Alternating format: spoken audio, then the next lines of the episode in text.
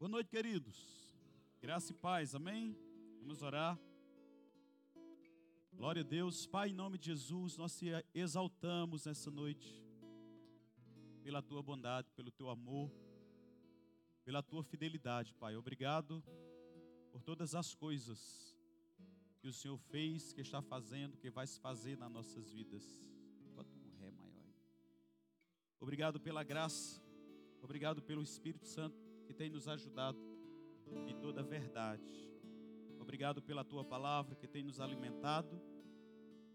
Obrigado por Jesus, nosso Salvador, nosso amigo fiel, que tem nos ensinado todas as coisas. Obrigado por Jesus, Pai. Obrigado pelos ensinamentos de Jesus. Obrigado por cada palavra dita para nós. Nós te exaltamos nessa noite, Pai. Nós te amamos. Tu és tão bom. Te agradecemos por todo o plano, por todo o projeto realizado e todos aqueles que serão realizados ainda. Eu quero te agradecer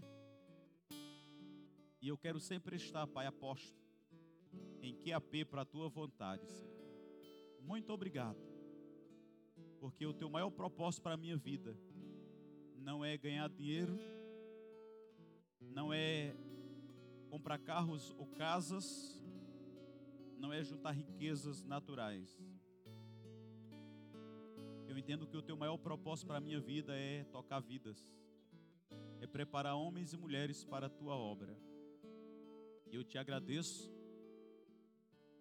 por tua bondade, pela tua graça, pela, pelo teu Espírito.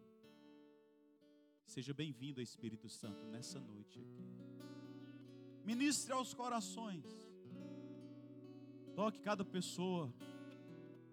Nós abrimos os nossos corações. Nós queremos cooperar contigo, Pai.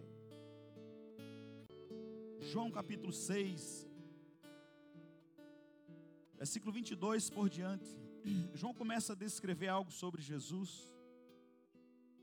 Eu tenho parado esses tempos para meditar sobre os ensinos de Jesus, sobre aquilo que Jesus ensinou. E cada vez que eu paro para reler o ensinamento do mestre, eu fico encantado com tanta sabedoria, com tanta intrepidez, com tanto poder liberado dos seus ensinos. Eu queria que você nessa noite não visse esses ensinos como o pastor falou alguma coisa. Não, amados. Eu queria que você estivesse lendo e entendendo que foi Jesus que disse. É Jesus que está dizendo. É Jesus quem, quem ensinou. Eu, eu estou só reproduzindo aquilo que Jesus ensinou. Então, cada palavra que for compartilhado nessa noite, Toma como rema para a sua vida. Toma como verdade de Deus para você. E aqui Jesus, ele, João começa a dizer que no dia seguinte, João 6, 22, João, João escreve dizendo assim: No dia seguinte, a multidão, lembrando que esse aqui não é Jesus dizendo, é João que está dizendo. A partir do versículo 26 é que Jesus começa a falar. Então, João está escrevendo, diz que no dia seguinte, se você for observar, no dia anterior, aconteceu um episódio de uma multiplicação de pães. Por, por sinal, foi a primeira multiplicação de, pão, de pães que acontece. Me parece ter sido a primeira. E no dia seguinte, quando Jesus termina de multiplicar os pães, ele acaba pegando um barco, ele vai para um lugar, os discípulos vai para outro, e o pessoal acaba se perdendo de Jesus. E no dia seguinte, a palavra diz, João diz que eles estavam do outro lado do mar, aquela multidão, vendo que não havia ali mais do que um barquinho, e que Jesus não entrara com, ele, com seus discípulos naquele barquinho, mas que os discípulos tinham ido sós. Então percebe que eles, no dia seguinte, eles estavam procurando Jesus, e a palavra diz que eles observaram que os discípulos entraram só no barco, Jesus não estava lá. Então, curiosidade do povo, né? Contudo, outros barquinhos tinham chegado de Tiberíades, perto do lugar onde comeram o pão. Lembra que eles tinham feito milagre? Certamente alguém corre para as cidades vizinhas E outros barquinhos estavam chegando de Tiberíades. Porque Jesus tinha feito um grande milagre e João descreve aqui que outros barcos começaram a chegar. Que as pessoas elas são assim, né? Quando existe um lugar onde está dando pão de graça, né? Tá todo mundo comendo à vontade. Então vem multidão, né? De todo lugar. E lá de Tiberíades soube, ó, Jesus multiplicou ontem, alimentou aproximadamente 25 mil pessoas. E o homem é benção. Vamos lá. Juntaram os barcos lá em Tiberíades e passaram um, um zap para todo mundo. Lá de Tiberíades, e Tiberíades já estavam lá para vir comer pão. Porque a palavra diz aqui que eles, lá onde eles comeram o pão, havendo Jesus dado graça. Se você for ler antes, no começo do capítulo 6, você vai perceber que foi isso. A palavra diz que, vendo, pois, a, a multidão que Jesus não estava ali, a multidão viu que Jesus não estava ali, nem seus discípulos, entraram entraram eles também nos barcos e foram a Cafarnaum em busca de Jesus. Jesus morava em Cafarnaum. E a palavra diz que eles quando observaram lá, onde Jesus tinha feito a multiplicação do outro lado do mar, que não tinha, Jesus não estava lá, e os discípulos também estavam zarpando, eles juntaram o, o, o barco, entraram em seu barco e vamos embora para Cafarnaum. Coisa boa, né? O povo correndo atrás de Jesus. Diga, irmão, que está ao seu lado. Temos que correr atrás de Jesus mesmo. Então você percebe que eles estavam maravilhados com o que aconteceram e eles vão atrás de Jesus. Então aqui a palavra diz, é, no versículo 25, ainda João descrevendo, e achando no, no outro lado do mar, disseram, Rabi, quando chegaste aqui? Que coisa boa, né? Que interessante, todo mundo interessado por Jesus. Quando foi que Jesus chegou aqui? Ó? Ontem a gente, o Senhor multiplicou pão, mandou todo mundo sentar, comemos à vontade. Como foi que o Senhor chegou aqui?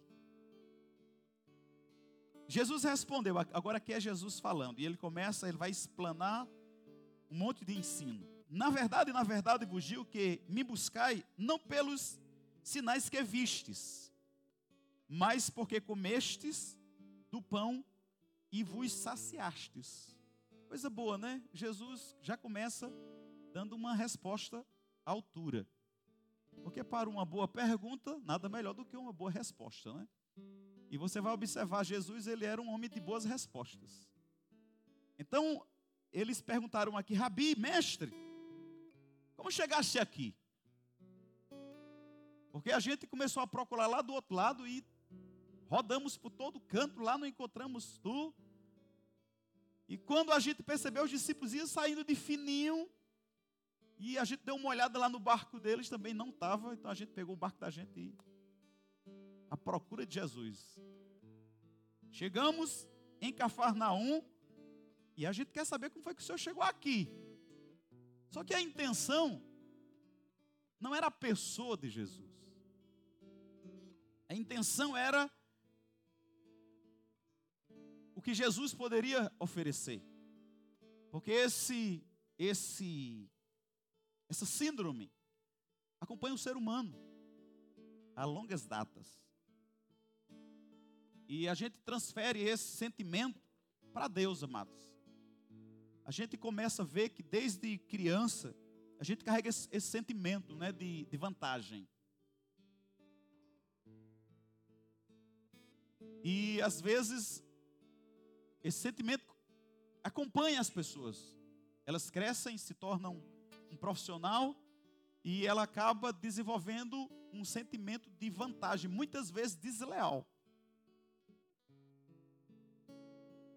Muitas vezes ela dá a mão, ela estende a mão, pensando na vantagem que você pode oferecer. Esse é um sentimento que acompanha. Então aqui os, o pessoal chegou, né? As multidões chegaram lá, mestre. Jesus era conhecido mestre porque ele tinha uma habilidade sobrenatural de ensino. Então ele era chamado de rabi. E Jesus conhecia que de fato, aquele esforço todo, aquela disposição toda de ir para o outro lado, fez aquela busca minuciosa antes de vir, para ver se encontrava Jesus lá, Jesus sabia que não era por causa da pessoa, mas aquilo que ele poder, podia oferecer.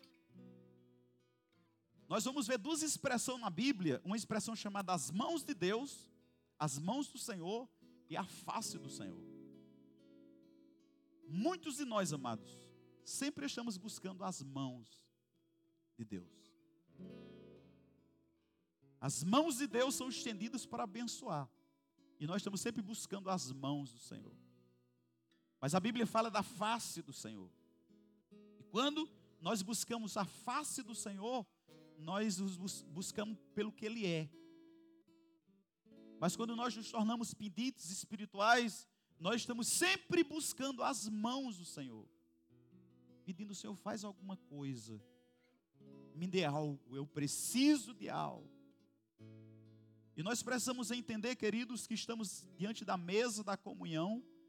E o nosso relacionamento com Deus não pode ser apenas pelo que Ele pode nos dar.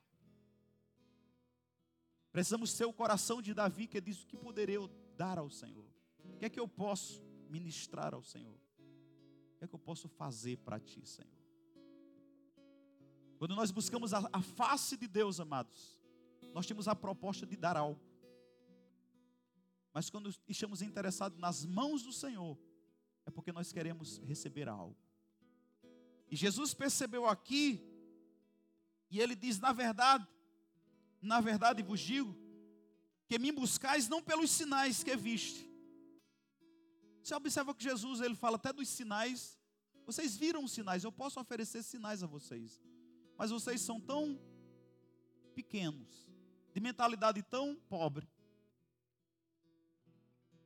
que vocês estão me buscando, porque comeste do pão e saciaste. Vocês viram sobrando pão ontem. Queridos, você percebe que, como é que o ser humano chega a, a um estado tão medíocre, de distância de Deus? Porque Jesus disse: vocês não estão me buscando pelos sinais que eu posso oferecer, algo espiritual. Vocês estão me buscando pelo pão, só porque ontem eu fiz milagre. Vocês estão me buscando. Aí ele continua ensinando. Quero que você entenda que isso é ensinamento de Jesus. E esse ensinamento de Jesus, amados, é para nós hoje. O que ele ensinou para aquele povo, nos ensina hoje. Versículo 7, Jesus continua dizendo: Trabalhai. Diga a pessoa que está ao seu lado: Trabalhai. Trabalhar é bíblico e é o primeiro passo para prosperar. Chama trabalho. Eu fico muito nervoso, posso até dizer assim, quando eu vejo gente que diz que é do verbo da vida ensinando uma prosperidade fantasiosa. Ensinando uma prosperidade que não existe. Ensinando uma prosperidade quando o primeiro ponto não chama-se trabalho. Irmão Rega nunca ensinou outro tipo de prosperidade. Não. E às vezes nós vemos pessoas empolgadas dizendo que é do verbo da vida e ensinando uma prosperidade fantasiosa. Então, vamos para cá. Jesus diz: trabalhai não pela comida que perece, mas pela comida que permanece para a vida eterna, a qual o Filho do Homem vos dará. Porque a este o Pai Deus o selou. Olha que coisa tremenda. Trabalhai não pela comida que perece. Nos ensinamentos de Jesus em Mateus 4, ele diz: Nem só de pão viverá o homem. Outro dia eu falei: Nós insistimos em viver só de pão. E por, esse, por essa razão, queridos, por uma geração que está tentando viver só de pão, esquecendo a palavra, esquecendo o, o alimento, a comida que alimenta para a eternidade, nós temos vivido em meio a uma geração tão doente na alma como nunca vivemos. E a tendência é aumentar. Mas Jesus ele fala, querido, sobre um trabalho, um esforço. Se você ler, me parece que é Mateus 11, 12, ou é Marcos 11, 12. Jesus fala que o reino de Deus é tomado por esforço. Essa palavra trabalhar aqui é, é a mesma palavra que Jesus ensinou dizendo: se esforce, não pela comida que perece, priorize não essa comida que perece, mas o teu esforço, a tua prioridade deve ser pela comida que permanece, que traz vida eterna. Você está entendendo? Olha o que Jesus está ensinando aqui, amados. Porque nós trabalhamos segunda, terça, quarta, quinta, sexta, sábado, e alguém diz: Eu tenho que trabalhar no domingo, pastor. Eu tenho que fazer isso. E Jesus diz aqui: trabalhar não pela comida que perece. O teu, o teu esforço, o teu foco, não deve ser isso. Porque nem só de pão essa comida que perece, o homem vai viver. Porque vida não quer falar somente do corpo, não, queridos. Ter um corpo bonito, sarado, não quer dizer que tem vida, não. Eu conheço muita gente assim que está morta espiritualmente. Mas ele diz aqui: existe uma comida que permanece para a vida eterna, a qual Jesus, filho do homem, vos dará. Para este, o Pai o selou ensinos de Jesus. Disseram-lhe, pois, João viu o episódio e alguém disse: Que faremos para executar a obra de Deus? Jesus respondeu e disse: A obra de Deus é esta, que criais naquele que me enviou. A maior obra, amados, que a gente pode fazer é desenvolver uma fé no Senhor. Isso é a comida que permanece para a vida eterna. É crer. Jesus diz: crê naquele que me enviou. Crê naquele que me enviou. Quem crê em Deus, amados? Você crê em Deus? Você tem certeza que você crê em Deus?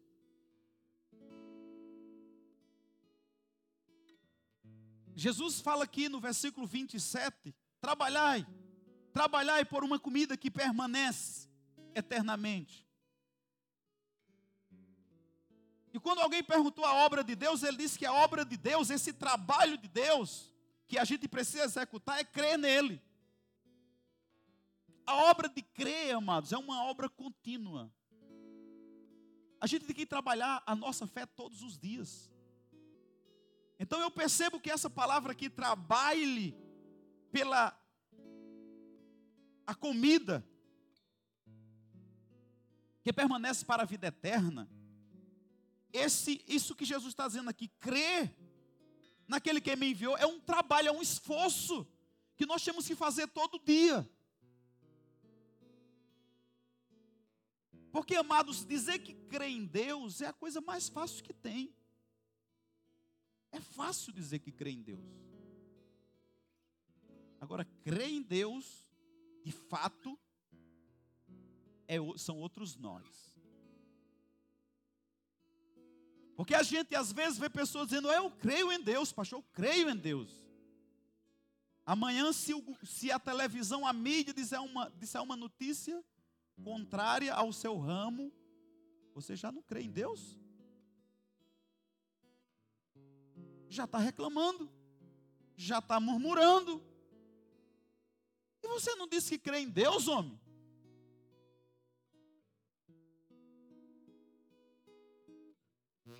Primeira dozinha, eu vou morrer. E agora? E você não disse que crê em Deus?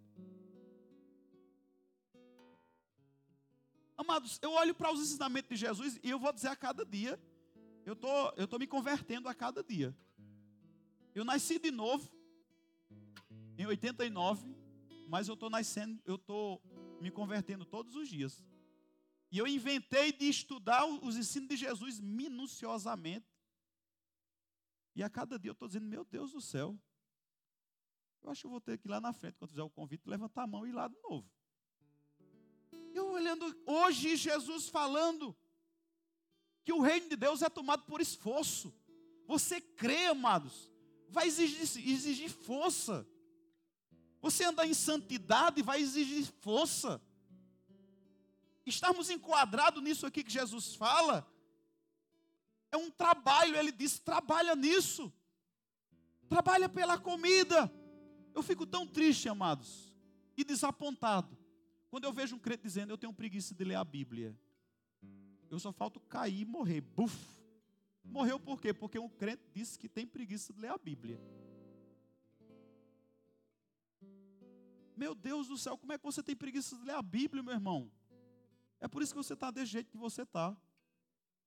Porque é lá, a comida que permanece para a vida eterna está lá. Ele disse mais na frente aqui, ensinamento de Jesus, quem tiver a Bíblia com letras vermelhas, mais na frente aí, no 6,63, ele disse: O Espírito é o que vivifica, para a carne nada aproveita. As palavras que eu vos disse são Espírito e vida. Sabe que quando você para para ler essa palavra, Espírito e vida dentro de você, Espírito e vida, Espírito e vida, Espírito e vida, Espírito e vida. Se não abrirmos a palavra, amados, vamos só comer, vamos só trabalhar pelo pão que perece. E ele disse: nem só desse pão vai viver o homem. Porque às vezes nós estamos aqui vegetando, mesmo como crente. Não estamos vivendo. Essa semana eu estava meditando numa expressão que Davi disse. E eu estava dizendo, Senhor, eu quero isso. Nunca deixe isso afastar de mim.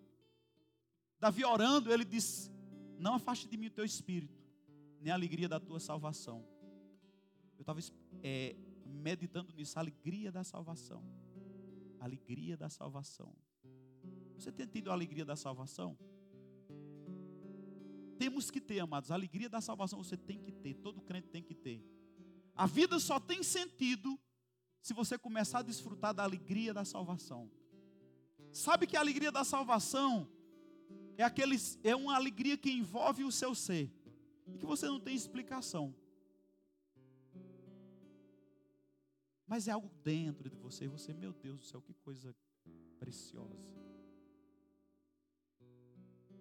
Que coisa grande. E você, você, você mesmo se pergunta, eu não sei porque eu estou feliz. Alegria da salvação. Nós precisamos voltar a ter dentro de nós. Davi disse: Não, Senhor, não retires de mim o teu espírito, nem a alegria da tua salvação. Eu estava meditando nisso e eu estava dizendo, Senhor, a alegria da salvação. Fluindo. Eu estava com o som ligado hoje em casa, escutando uma música. Eu não sou mais escravo do medo. Eu sou filho de Deus. No meu quarto e amando mesmo ao Senhor, queridos, adorando ao Senhor, pelaquela expressão, e fluindo do meu coração a alegria da salvação, a alegria por ser salvo. Amém? Volta para cá. Ele ensinando, ele diz que, versículo 30, disseram-lhe, João descrevendo, disseram, pois, que sinal, pois fazes tu? para que o vejamos e creamos em ti. Que operas tu? Nossos pais comeram o maná no deserto? Como está escrito, deu-lhes a comer o pão do céu. Jesus respondeu: Na verdade, na verdade vos digo que Moisés não vos deu o pão do céu, mas meu Pai vos dá o verdadeiro pão do céu. Ele agora está falando dele. Porque quando eles perguntaram aqui, eles estavam falando do maná. De fato, o maná descia do céu. Mas o maná era um pão físico. Era um pão que as pessoas comiam e que morreram. Eles comeram, é tão, é tão, tão certo isso, que mesmo descendo do céu, aquele pão era tão físico, que se ele juntasse para outro dia, aquele pão apodrecia. Era um pão natural.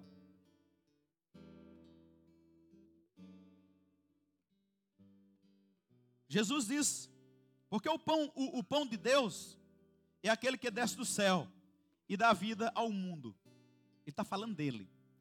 E é interessante que eles começaram a desvendar, porque os ensinos de Jesus, amados, eles precisam ser, você precisa voltar, entender, entrar no contexto, se envolver com, com o ambiente, para que você possa entrar lá.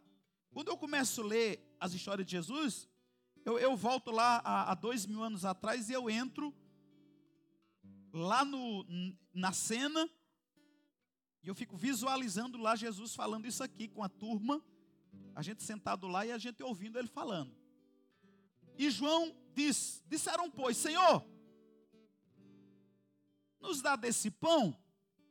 Você lembra que a mulher, a mulher, a mulher samaritana, João 4, tem uma conversa com Jesus lá e ela, ela disse: Me dê água para que eu não venha mais beber.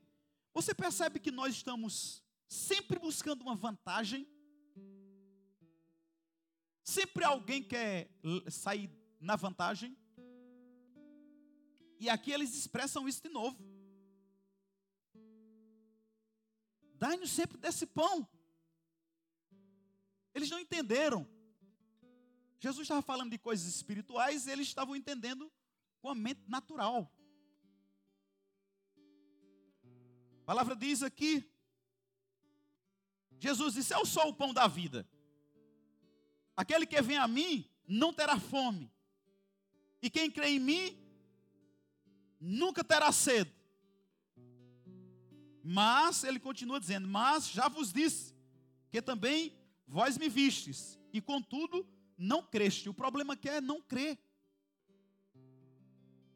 Eles viram Jesus fazendo tudo, mas eles não criam. Eles estavam em busca do Senhor por causa de algo natural, mas eles não criam.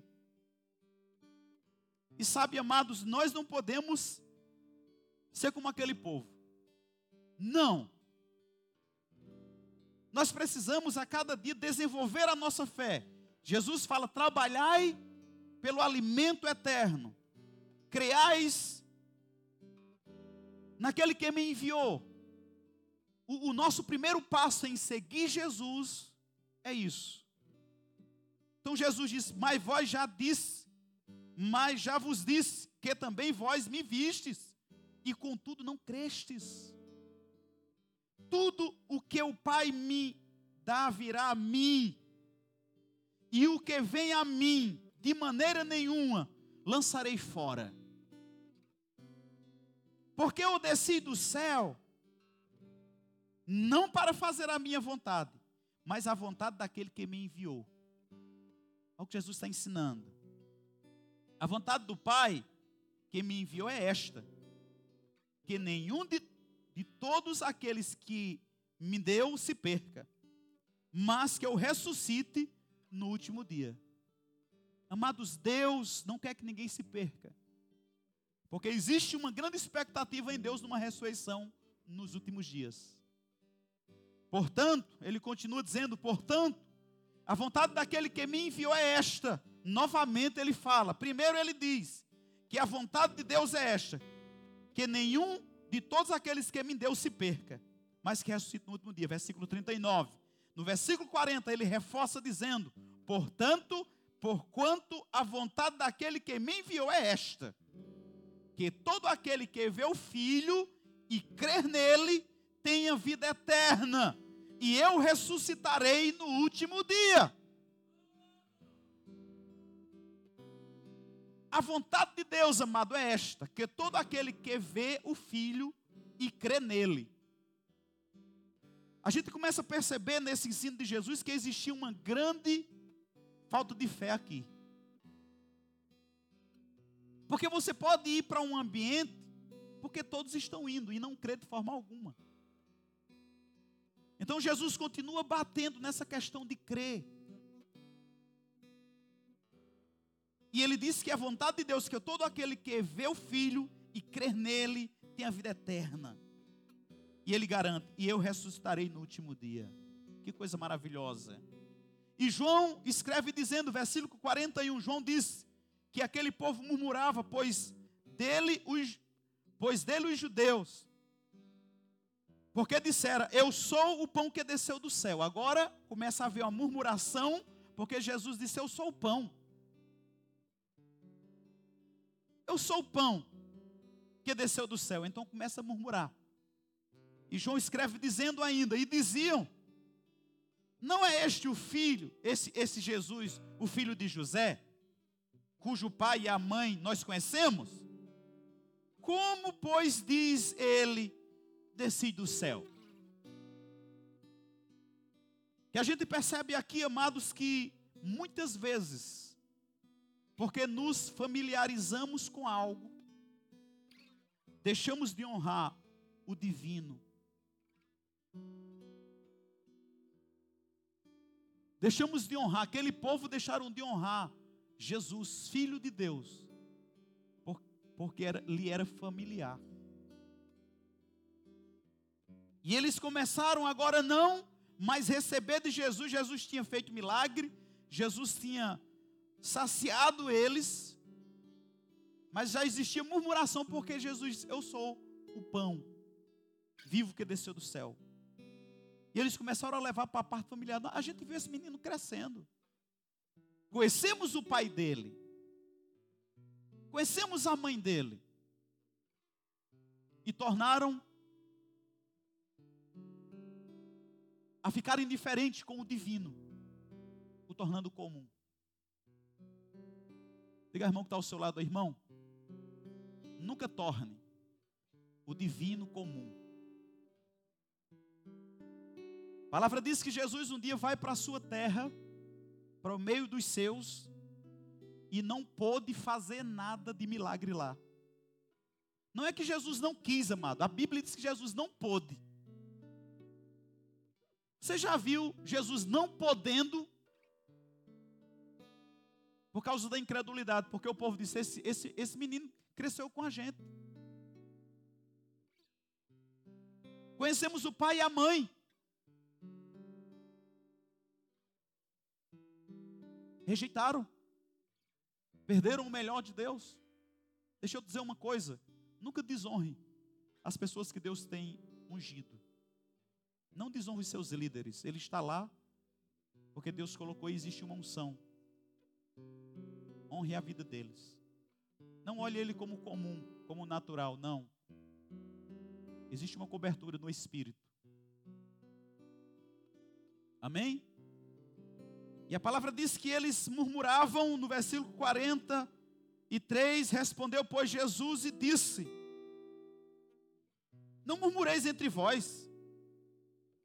Ninguém pode vir a mim se o Pai que me enviou não o trouxer. E eu ressuscitarei no último dia. Eu acho legal que ele enfatiza essa questão da ressurreição do último dia. E ele continua dizendo: está escrito nos profetas e serão todos ensinados por Deus. Portanto, todo aquele que do Pai ouviu e aprendeu, vem a mim. Às vezes nós encontramos resistência nas pessoas, e resistência, amados, primeiro é falta de fé. Segundo, aquela pessoa ela não ouviu do Pai. Ela não se abriu para ouvir de Deus. E ela não vai a Cristo. Porque Jesus disse que aquele que, portanto, todo aquele que do Pai ouviu e aprendeu, vem a mim. Então precisamos entender isso, porque nós muitas vezes estamos inseridos nisso aqui. Não ouvimos e nem aprendemos, por isso não nos rendemos ao Senhor. E ele continua dizendo: não que alguém visse o Pai, a não ser aquele que é de Deus. Este tem visto o Pai. Na verdade, na verdade vos digo que aquele que crê em mim tem vida eterna. Então Jesus ele começa novamente a tratar sobre crer. Amados, nós cremos no Senhor? Será que de fato cremos? Será que de fato cremos? Ou ainda cocheamos em dois pensamentos? Ou ainda não nos garantimos, mesmo sendo ensinado? E a questão aqui é que eles estavam duvidando. E no versículo 48, Jesus é bem enfático e diz: Eu sou o pão da vida. Eu sou o pão da vida. Vossos pais comeram o maná do deserto e morreram. Isso é fato. Ele falando sobre ele, ele diz: Este é o pão que desceu do céu. Para quê? Para que o que dele comer não morra. Quando ele está falando, queridos, trabalhai não pela comida que perece, mas pela uma comida que permanece para a vida eterna, ele está falando dele mesmo. Nós temos que comer Jesus. Nós temos que comer a carne, nós temos que comer, beber o sangue. Como, pastor? Pela fé. Você crê que você pode comer dessa carne e beber desse sangue? Você crê? Quando ele disse aqui, este, ele está falando dele, este é o pão que desceu do céu. E sabe para que esse pão desceu do céu? Para que aquele que dele comer não morra. A única maneira, amados, de irmos para o céu e não morrermos, e descermos às profundezas, é comer de Jesus, do seu, do seu, da sua carne e beber do seu sangue. E para isso é necessário trabalhar. Eu preciso trabalhar para crer.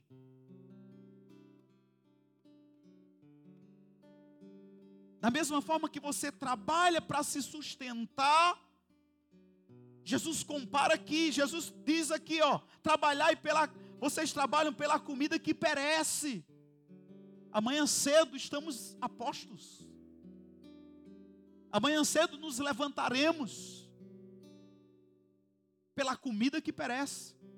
Terça-feira, quarta-feira, quinta-feira, sexta-feira, sábado e até o domingo. Não, pastor, eu preciso trabalhar.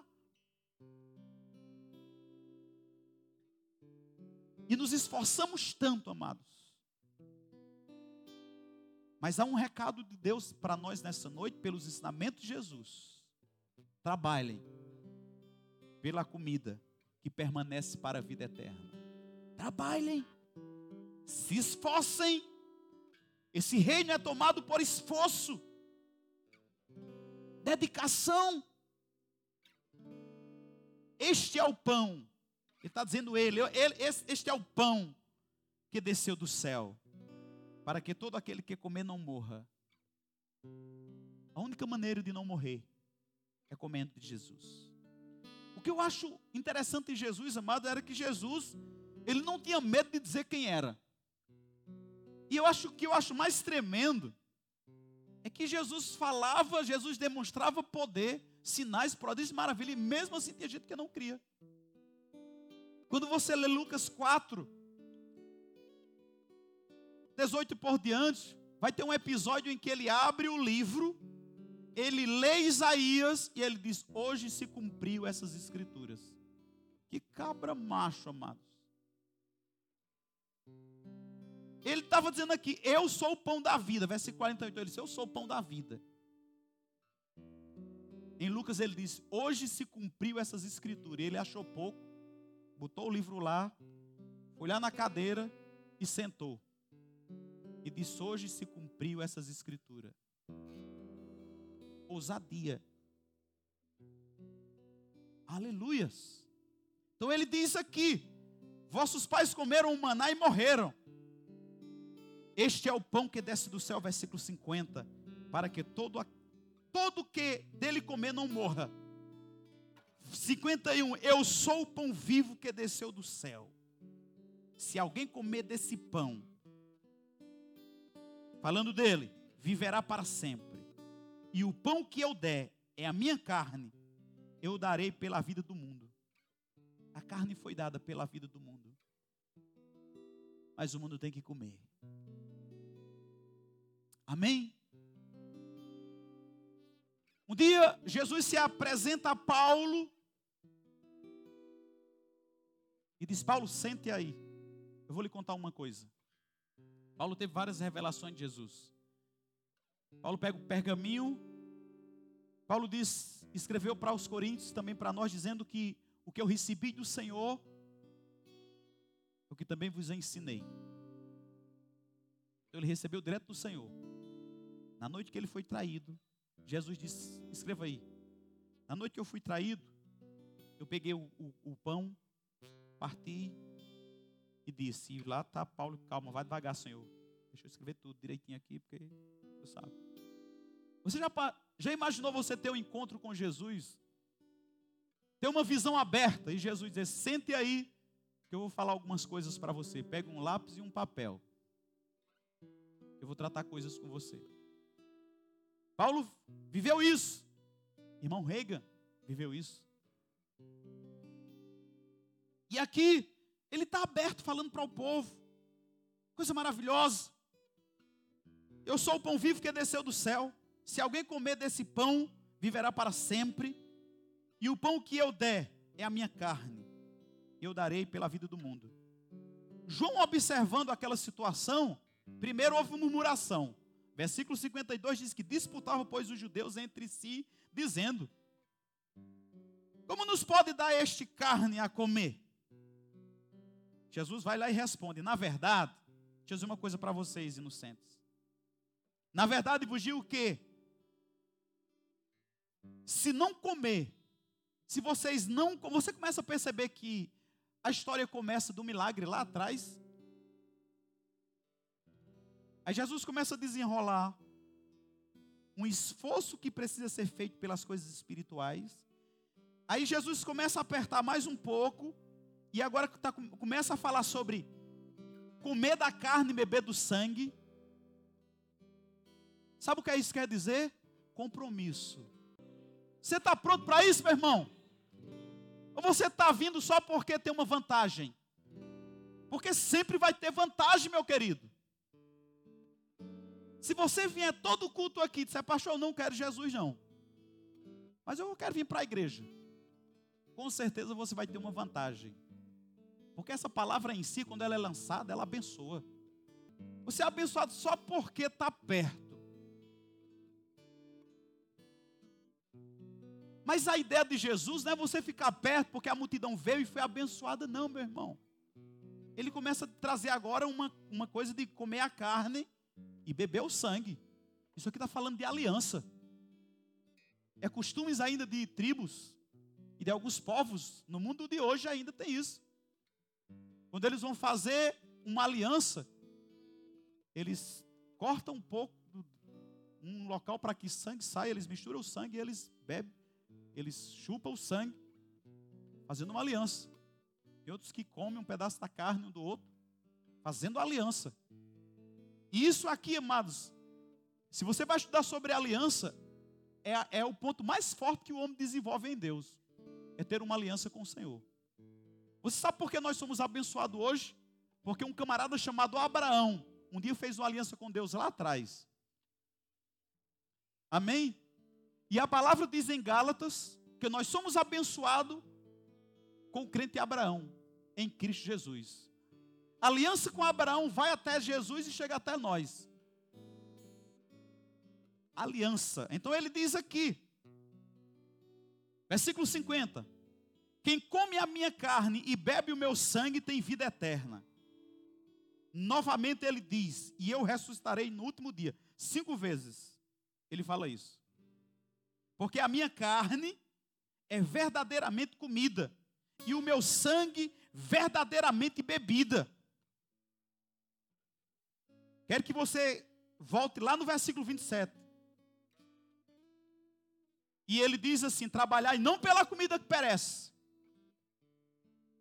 Aí você vai linkar versículo 27 com versículo 55.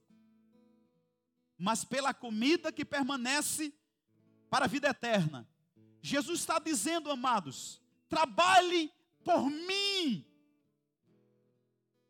Trabalhe para me conhecer. Trabalhem para se alimentar de mim, se esforcem para isso. A minha aliança contigo vai exigir de você um esforço, um trabalho em me conhecer. Por quê? Porque a minha carne trabalha para comer a minha carne, trabalha para beber o meu sangue, porque o meu sangue é verdadeiramente bebida e a minha carne é verdadeiramente comida. Quem come a minha carne e bebe o meu sangue permanece em mim e eu nele. Isso é forte. Querido, será que nós temos entendido isso? Eu digo a você que eu não entendi ainda. Eu tive os relances do que Jesus ensinou aqui, porque os ensinamentos de Jesus eles são profundos. Você não pode ler um texto desse assim. Não, eu li quando o pastor estava lendo e pronto. Não, você tem que chegar em casa, você tem que tem que procurar uma outra tradução, tem que ler, tem que reler, tem que dizer Espírito Santo. Ministra ao meu espírito. O que Jesus quis dizer? O que é que é isso? Porque até aqui, amados, ninguém tem entendido. Nem os discípulos. Vou te mostrar. Assim como o Pai que vive me enviou, eu vivo pelo Pai. Assim quem de mim se alimenta também por mim viverá. Este, está se falando dele, é o pão que desceu do céu. No caso dos vossos pais que comeram o maná e morreram. Quem come este pão viverá para sempre. Meu Deus do céu. Queridos, volte para casa. Vá ler isso aqui novamente. Amém? Se você fez o rema, chegue em casa, pega a sua apostila sobre a aliança de sangue e vai estudar. Porque isso aqui está falando sobre aliança. Aliança de sangue, apostila aliança de sangue vai te dar um, um norte mais profundo disso aqui. Eu digo a você que eu dei uma entendida assim por cima. Eu digo, meu Deus do céu, o que, que riqueza é essa? João disse que ele diz essas coisas na sinagoga, ensinando em Cafarnaum. Ele estava ensinando em Cafarnaum. Muitos, versículo 60. Pois os seus discípulos ouvindo disseram. Diga para o irmão que está ao seu lado, irmão. Olha o que foi que os, os discípulos disseram. Duro é este discurso, quem pode ouvir? Primeiro, murmuraram. Segundo, murmuraram, versículo 41. Versículo 52, disputaram os judeus entre si, dizendo, estava uma confusão doutrinária lá. Terceiro, agora eram os discípulos. Porque às vezes o negócio começa de fora, né? Começou de fora, mas agora cai, cai dentro dos discípulos. Esse discurso é muito duro. Porque até aqueles discípulos estavam indo, seguindo Jesus por causa dos milagres. Jesus disse: gente, vocês não devem me seguir por causa de milagre. Vocês devem me seguir por causa da aliança, do compromisso tem que comer da minha carne, tem que beber do meu sangue. Está pronto? Não, Senhor, esse discurso é muito duro. Quantas vezes, às vezes a gente está tá, tá na unção de ensino aqui, de exortação, e a gente bate mais forte um pouquinho, né? Dando uma corrigida, trazendo mais para perto. E as pessoas já sabem, rapaz, o pastor foi duro demais ontem.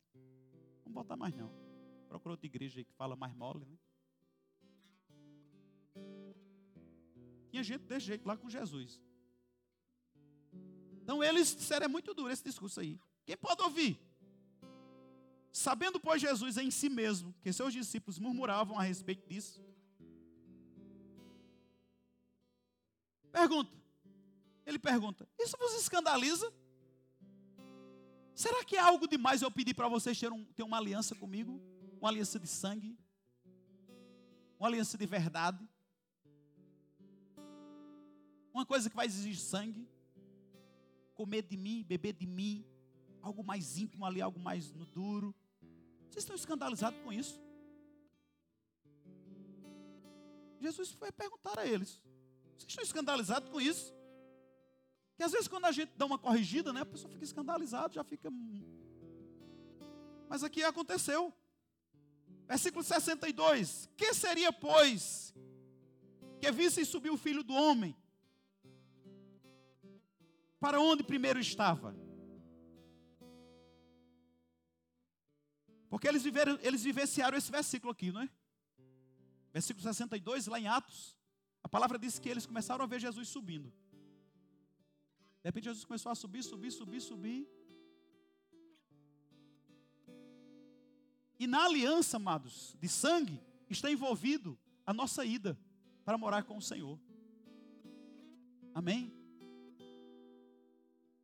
E ele diz aqui: o Espírito é o que vivifica, a carne para nada aproveita. As palavras que eu vos disse são Espírito e vida. Mas se alguns de vós não creem, mas se alguns de vós não creem, você percebe que desde o versículo 26, 22 que a gente começou a ler, Jesus tra tratando nessa questão de crer. João disse, porque, porque bem sabia Jesus desde o princípio, quem eram os que não criam e quem eram os que, o, o, o que havia de lhe entregar.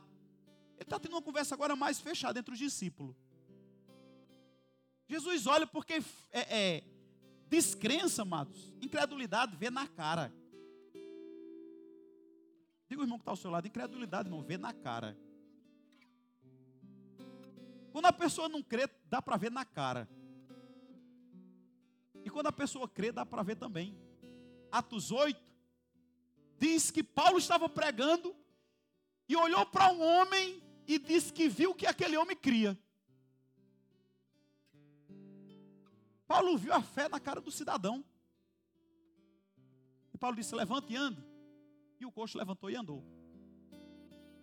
Então, incredulidade vê na cara. Jesus disse, João dizendo aqui, na parte B do versículo 64, pois bem sabia Jesus, desde o princípio, quem eram os que não criam e quem eram, e além de tudo, ele sabia quem sabia quem era que ia lhe entregar. Versículo 65: Por isso eu vos digo que ninguém pode vir a mim se por meu Pai não lhe for concedido. Desde então, muitos. Agora aumentou, aumentou o negócio. Desde então, muitos dos teus discípulos tornaram para trás e já não andava com ele. O homem começou com uma igreja, não sei quanto. A igreja foi diminuindo, diminuindo, diminuindo aqui. Parou em 12. Você imagina que você começa uma pregação na igreja de mil pessoas. Aí sai 500. Na primeira 15 minutos. Aí sai mais 250. Nos outros 15 minutos. Aí quando você prega, sai o restante, fica só 12. Fica só as, as duas filas, duas filas aqui na frente. 12 pessoas. Jesus achando pouco, a palavra diz,